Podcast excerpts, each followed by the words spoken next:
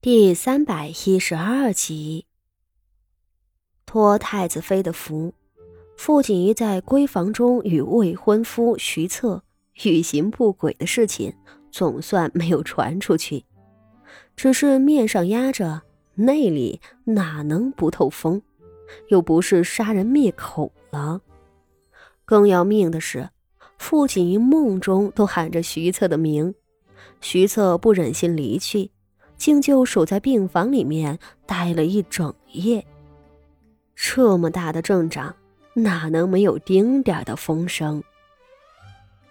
好在第二日清晨，傅锦仪的神志安稳下来。徐策看他不再流泪哭喊，这才悄声退下，不敢多留。等傅锦仪醒过来时，周遭没有了男人的影子。他揉着眼睛喃喃道：“徐策，徐策。”刚喊了两声，贴身服侍的谷雨大惊失色的奔过来，捂住他的嘴道：“哎呀，我的祖宗啊！您还敢提人家的名儿？您，您都喊了一晚上了，这这传出去可就毁了啊！”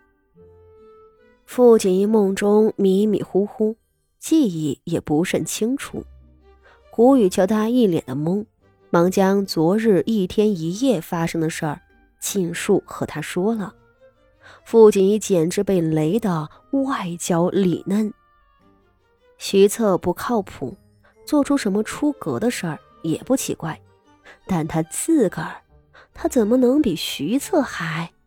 我了个天啊！傅锦衣几乎想抽自己一巴掌，只是事已至此，说什么都晚了。那些模糊而震惊的记忆，让他羞得满脸涨红，干脆一拉被子蒙住脸。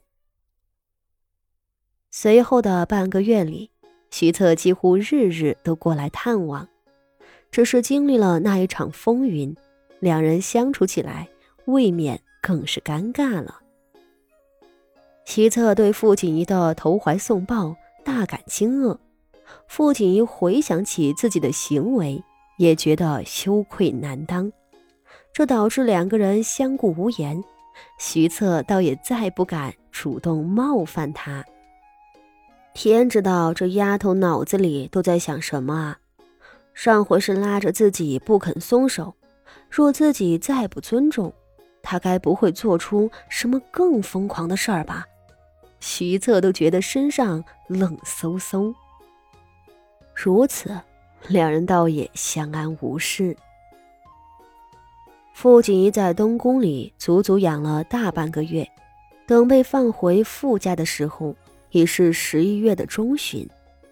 他本是中毒不深的，然而徐策怕他落下个什么毛病，强令他在东宫里一日一日的躺着。因着静养的缘故，他这么多日下来都是两耳不闻窗外事，也全然不知外头的变化。因此，当他发现自家的府邸上多了一块忠勤伯府的牌匾之后，他惊得半晌都没有回过神。当他又发现自己的父亲傅守仁已经荣升为刑部尚书的时候，他更是惊掉了下巴。这，这都是怎么回事啊？被一路接到了景和院的傅锦仪，瞧着府中已经修葺一新的几个院子，张口结舌的看着傅老夫人和傅守仁两人。傅老夫人见了他，却是顾不上旁的，当即撒开了自个儿的拐杖。扑上去，将他搂在了怀里，心肝肉的哭叫：“ 我的儿啊，你可算是活着回来了啊！”傅老夫人哭得一把鼻涕一把泪，你可不知道，你进了宗人府的时候，咱们全家都吓傻了。傅锦仪劫后余生，自个儿还没觉得什么，不料傅老夫人反应这样大，他连忙哄着老夫人道：“祖母可别哭了，都是孙女儿不孝，让祖母担心了。您瞧，孙女儿这不是好好的回来了吗？”傅老夫人抱着哭了半晌，好说歹说被傅守仁劝开了。外头二太太、三太太得知傅锦仪回府，也纷纷过来景和院请安，一大家子人都跟着掉了眼泪。等众人哭够了，老夫人才道：“这一回，咱们可是在鬼门关里走了一遭，只可怜了你这孩子，差点儿。”被毒死在宫里。说着，景又哭起来。三太太忙端茶倒水、递毛巾，劝道：“咱们府中得了个伯爵的爵位，大哥也终于做了二品尚书了，说来都是因祸得福。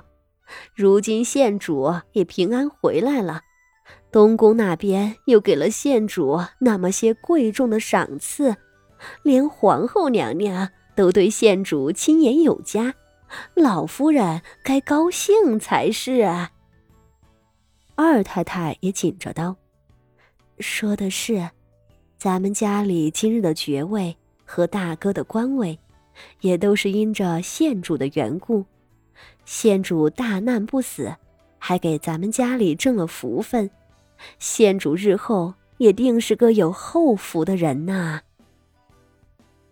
傅锦仪听着两个婶娘所说，倒也明白了一二。原来自家这伯爵的爵位和自己父亲的官位，都是宫里给傅家的抚恤。自己受到七公主之死的牵连，和太子妃一块儿被冤枉，关进了宗人府里面，最后还差点。中毒而亡，圣上那边少不得要做一些安慰，才不会寒了其余臣子的心。只是这恩赏未免也太厚重了些。傅家不过是个寻常官家，如今封了伯爵，就算是勋贵了。虽然不比侯爵显赫，好歹也能称一声名门望族。再者，比起爵位，父亲二品刑部尚书的官位，才是货真价实的好处。且不说朝中二品就是个天大的门槛，二品以下和二品往上的臣子，那是天差地别的。就说这偌大的六部里，侍郎是副职，尚书是正职，做副职是要被人压一辈子的，手里有权。却到底不是真正说话算数的。